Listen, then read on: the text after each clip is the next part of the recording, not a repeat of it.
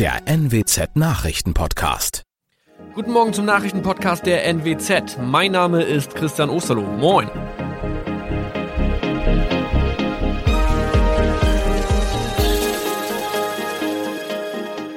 Und das sind unsere regionalen Nachrichten am Morgen. Die Grünen wollen Moorstraße in Oldenburg umbenennen. Viereinhalb Jahre Gefängnis für Falschgoldhandel. Und Landkreis Kloppenburg meldet ersten Omikron-Fall. Der Name Moorstraße könnte laut den Oldenburger Grünen rassistisch aufgefasst werden. Deshalb fordern diese eine Umbenennung. Die Straße wurde allerdings nach Hermann Moor benannt, einem der ersten Siedler in der Gegend. Um Missverständnisse auszuschließen, beantragen die Grünen eine Änderung in Hermann Moor Straße. Dann müssten alle Anwohner ihre neue Adresse in ihren Pässen angleichen. Außerdem müssten Polizei, Feuerwehr, Rettungsdienste und Anbieter von Navigationssystemen informiert werden. Die Stadtverwaltung schlug vor, ein Zusatzschild mit Informationen zur Person Hermann Mohr anzubringen. So könne man alle Irritationen beseitigen. Tobias G. musste wegen dem Verkauf von Falschgold am Mittwoch vor das Landgericht Oldenburg. Nachdem der Schortenser bereits im Mai zu einer Freiheitsstrafe von mehr als drei Jahren in Jever verurteilt wurde, betrieb er seinen Handel auf eBay Kleinanzeigen weiter. Das wog bei der Verhandlung schwer auf. Der 27-Jährige schrieb in die Inseratsüberschrift das Wort plated, was so viel bedeutet wie überzogene und nur vergoldete Ware. Da im weiteren Anzeigentext aber die Rede von einem Reinheitsgrad war und die abgebildeten Goldbarren eine Seriennummer trugen, handelt es sich hierbei um eine Täuschung. Tobias G. wurde zu viereinhalb Jahren Haft verurteilt. Ein weiterer Fall der neuen Omikron-Variante ist am Mittwoch im Nordwesten bekannt geworden. Der Kreis Kloppenburg bestätigt, dass eine Frau bei ihrer Rückreise aus Südafrika am Hamburger Flughafen positiv getestet wurde. Sie befindet sich weiterhin in Hamburg in Quarantäne. Da die Frau im Landkreis Kloppenburg lebt, sei auch das Gesundheitsamt Kloppenburg für diesen Fall zuständig. Zuvor gab es bereits bestätigte Omikron-Fälle in der Wesermarsch und im Kreis Leer. Das waren unsere Nachrichten aus der Region. Weitere aktuelle News aus dem Nordwesten finden Sie wie immer auf NWZ Online. Und Aktuelles aus Deutschland und der Welt hören Sie jetzt von unseren Kollegen aus Berlin. Vielen Dank und schönen guten Morgen. Ich bin Maja Däne und das sind heute unsere Themen aus Deutschland und der Welt. Mehr Geld. Die Corona-Aufbauhilfen der EU sollen der Wirtschaft nach der Pandemie wieder auf die Beine helfen. Mehr Normalität im neuen Schuljahr. Diskussionen um Wechsel- und Präsenzunterricht im Herbst. Und geht nicht, gibt's nicht. CDU und CSU stellen ihr Wahlprogramm vor. Gäste mit Geld im Gepäck sind ja eigentlich überall willkommen, auch im Kanzleramt. Und da wird heute Mittag EU-Kommissionschefin Ursula von der Leyen erwartet. Knapp ein Jahr nach dem EU-Beschluss für ein großes Corona-Hilfsprogramm überbringt sie den Bewilligungsbescheid der EU für den deutschen Aufbauplan. Deutschland rechnet mit immerhin rund 26 Milliarden Euro an Zuschüssen aus Brüssel. Das Geld könnte schon im Juli ausgezahlt werden und soll dann zum größten Teil für grüne und digitale Projekte verwendet werden. Rund 800 Milliarden Euro gilt es in Europa zu verteilen. Deutschland erwartet Zuschüsse in Höhe von fast 26 Milliarden Euro aus dem Topf. Mit dem Geld soll die europäische Wirtschaft nach der Pandemie wieder auf die Beine kommen und zugleich modernisiert werden. So fließt der Großteil in die Wasserstoffforschung, in klimafreundliche Mobilität und in ein stärker digital orientiertes Bildungssystem. Die Mittel gibt es teils als Zuschuss, teils als Kredit. Finanziert wird das Ganze über gemeinsame Schulden. Clemens Kurt Berlin. Um mehr Geld und um mehr Schulden geht es auch beim Finanzministerium in Berlin. Der Bund will oder muss nämlich 2022 noch einmal mehr Schulden machen, und zwar fast 100 Milliarden Euro. Das zusätzliche Geld soll in Gesundheit und Pflege, in Unternehmen, Klimaschutz und Verteidigung fließen. Es ist bereits der dritte sogenannte Corona-Haushalt. Die höheren Schulden sind nicht nur notwendig, sondern auch gerechtfertigt, heißt es aus dem Finanzministerium. Die Botschaft aus dem Finanzministerium lautet, wir haben die Finanzen fest im Griff und dies trotz der umfangreichen Corona-Hilfsprogramme. Die Finanzpolitik sei seriös und verlässlich. Mit dieser Botschaft durfte Finanzminister und SPD-Kanzlerkandidat Olaf Scholz auch in den Wahlkampf ziehen. Das Bundeskabinett will den Haushaltsentwurf am Mittwoch beschließen. Verabschiedet wird der Etat dann aber vom neuen Bundestag. Und schon jetzt ist klar, nach der Wahl werden die Karten neu gemischt. Aus Berlin, Dirk Zeitler. Die Sommerferien haben ja vielerorts noch gar nicht angefangen. Da wird schon wieder heiß über das neue Schuljahr diskutiert. Schülerinnen und Schüler in Deutschland müssen sich nämlich möglicherweise auch im Herbst wieder teilweise auf Homeschooling einstellen, je nachdem, wie sich das Corona-Infektionsgeschehen entwickelt. Im Moment sinken die Zahlen zwar, aber die Sorge um die hoch ansteckende Delta-Variante des Virus steigt.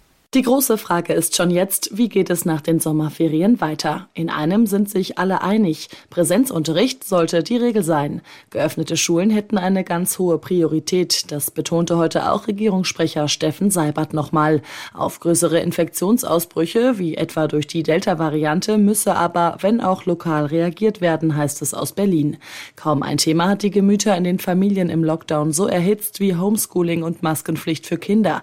Der Deutsche Kinderschutzbund fürchtet schon jetzt, dass die Kinder wieder zu kurz kommen werden. Johanna Theimann, Nachrichtenredaktion. Geht nicht, gibt's in Deutschland nicht mehr. Wir wollen ein modernes Deutschland gestalten. Das klingt ja alles ziemlich optimistisch, was CDU-Kanzlerkandidat Laschet da bei der Vorstellung des neuen Wahlprogramms der Union gestern gesagt hat. Wie genau dieser Modernisierungsschub für Deutschland aussehen soll, das hat er gemeinsam mit CSU-Chef Söder auch erklärt. CDU und CSU wollen Klimaschutz, wirtschaftliche Stärke und soziale Sicherheit miteinander verbinden.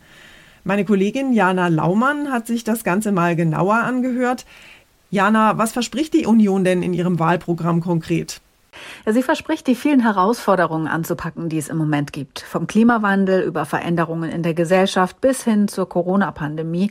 Laschet hat da von einem Epochenwechsel gesprochen, den die Union gestalten will. Und er hat versprochen, dass das alles mit einem großen Modernisierungsschub einhergehen soll. CSU-Chef Söder hat außerdem betont, dass die Union mit diesem Wahlprogramm nicht nur die Wähler erreichen will, die ihr sowieso immer ihre Stimme geben, sondern auch solche Menschen, die die Union vielleicht zum ersten Mal wählen könnten. Bei der Kür des Kanzlerkandidaten vor ein paar Wochen hatte es ja noch ziemlich Zoff gegeben zwischen CDU und CSU, also zwischen Laschet und Söder. Wie kommen die beiden denn inzwischen miteinander klar? Beide Seiten haben betont, dass sie sich bestens verstehen und an einem Strang ziehen wollen. Söder hat Laschet ausdrücklich gelobt und zum Beispiel wörtlich davon gesprochen, wie gut er als Kanzlerkandidat performt. Und gleichzeitig mit diesem Schulterschluss grenzt sich die Union nach außen hin ab. Beide haben auch immer wieder betont, dass die Grünen in ihren Augen keine ernstzunehmende Konkurrenz sind. Wie haben die denn auf das Wahlprogramm der Union reagiert?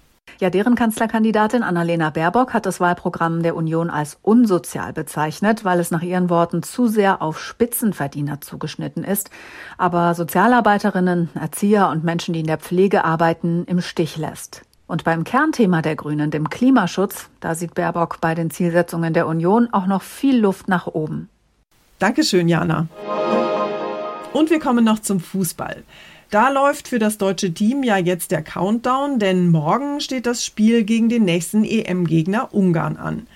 Nach dem Superspiel gegen Portugal sind Team und Fans ziemlich optimistisch, Allerdings sind einige Spieler nicht ganz fit und wenn es ganz dumm läuft, könnte Deutschland morgen auch noch ausscheiden. Bundestrainer Löw muss das Team, das sich gegen Portugal endlich so richtig gefunden hat, möglicherweise früher umbauen, als ihm lieb ist. Hinter den angeschlagenen Klostermann, Gündogan, Hummels und Müller stehen Fragezeichen. Das hinter Müller ist am größten. Er hat sich in einer der letzten Aktionen gegen Portugal eine Kapselverletzung im rechten Knie zugezogen. Und er hat kaum Zeit, sie auszukurieren. Schon morgen geht's gegen Ungarn ums Achtelfinale. Unter anderem Leon Goretzka würde als Müller-Ersatz bereitstehen. Sollten die anderen Angeschlagenen auch ausfallen, dann wird's eine richtige Tüftelarbeit und das ausgerechnet ausgerechnet vor dem entscheidenden Gruppenspiel. Aus Herzogenaurach, Uli Reitinger. Unser Tipp des Tages heute für alle angehenden Azubis. Im August und September werden ja wieder viele Jugendliche in ihre Berufsausbildung starten.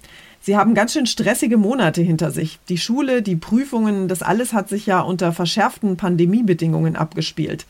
Im Moment ist die Corona-Lage in Deutschland zwar einigermaßen entspannt, aber so richtig weiß im Moment eigentlich noch niemand, was die Azubis im neuen Ausbildungsjahr erwartet. Mein Kollege David Riemer hat sich mal umgehört bei der Bundesagentur für Arbeit in Betrieben und bei Berufsschulen. David, kann man denn jetzt schon sagen, wie das neue Ausbildungsjahr aussehen wird?